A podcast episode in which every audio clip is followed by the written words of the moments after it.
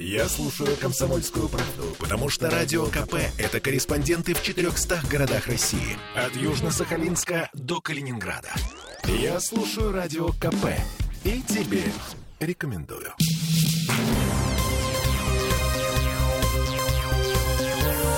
Темы дня. Если хочешь, чтобы все было как надо, делай сам, своими руками. А вот с этой мыслью год назад эм, взял топор в руки и пошел в лес. Здесь надо отметить, что мой коллега Делинский человек разумный. В качестве доказательства своих добрых намерений он взял с собой не только топор, но жену с дочкой. И перед заходом в лес получил разрешение на рублю, рубля э, в местном лесничестве. Да, елки.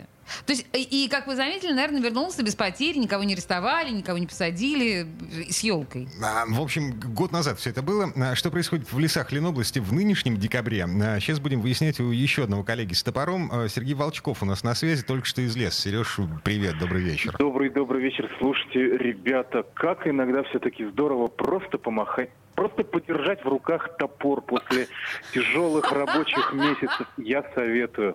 Слушай, купите себе топор. Вот своего Родьку Раскольникова пригрели на груди, я чувствую, что-то там не так. Слушайте, у меня в Фейсбуке опубликована фотография, которую я сделал э, где-то в начале осени. Э, выходил из музея э, Достоевского, вот это, музей Достоевского, да, и где-то в паре кварталов от него наткнулся на автомобиль Peugeot, в капоте, из капота которого торчит топор. Вот, отлично, Натурально. видишь? Вот. Причем это не случайно, это чей-то дизайнерский замысел, потому что этот топор туда был приварен.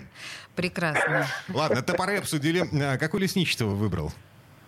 Ломоносовская. Выбрали не сами, сразу скажу, подсказали в комитете по природным ресурсам Ленобласти, ну, потому что поближе к городу. Есть еще э, Всеволожская, оно вообще близко, 30 километров, мы ехали за 60.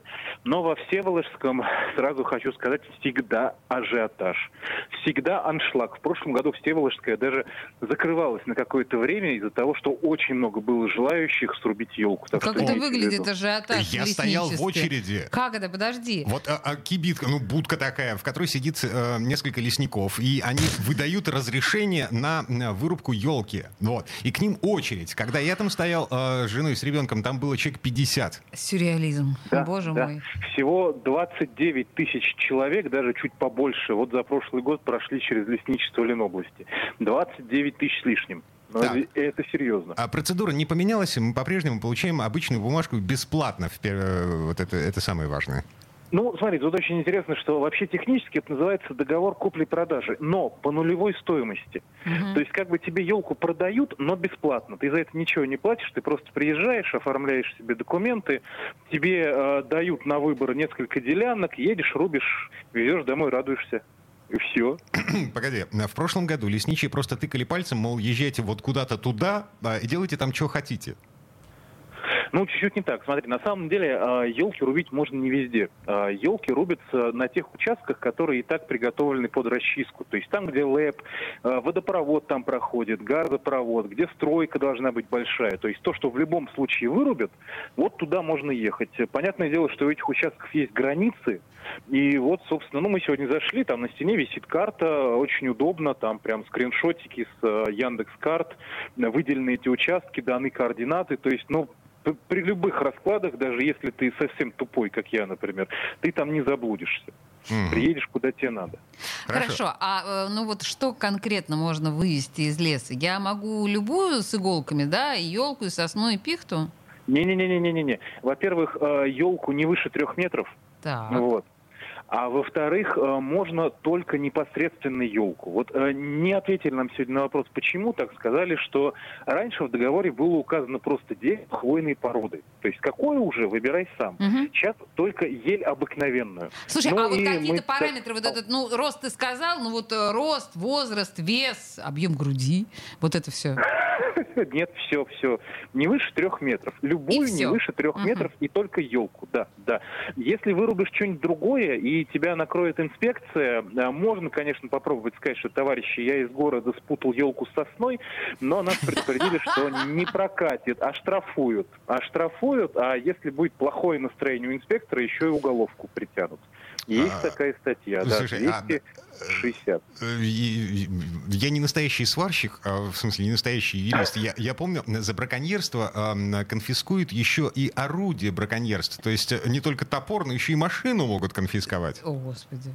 А, на самом деле нет, не было сегодня такого разговора. Но, опять же, все зависит от, э, от того, в каком настроении, видимо, попадется лесничий. Потому что так-то вообще можно отделаться штрафом, но хорошим, там, э, до 9 тысяч рублей может доходить штраф.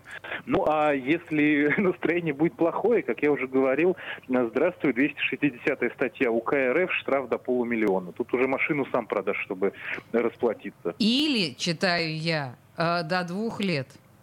Но... Или до двух лет. Погоди, вот это, это, это, это в промышленных объемах или э, как-то очень сильно оскорбить лесничего нужно?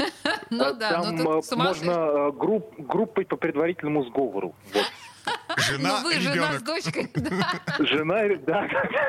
Как раз все сходится. Так, ладно, значит, приговариваем. Только елка, никакая сосна, никакая не пихта. Возраст, о, в смысле, рост до трех метров. А, и, да. и обязательно с документами. То есть, если я где-то по дороге к этой елке потерял разрешение, которое мне выдали в лесничестве... То елку потерять опять тоже. Же штраф, опять же штраф или уголовка. Да, документы всегда при себе. И документы, кстати, действуют один день. Но день ты сам выбираешь. То есть можно приехать сегодня, а рубить поехать завтра, но только один день. Как бы если не успел, ну что делать? Езжай, оформляйся по новой. А народу много в лесу?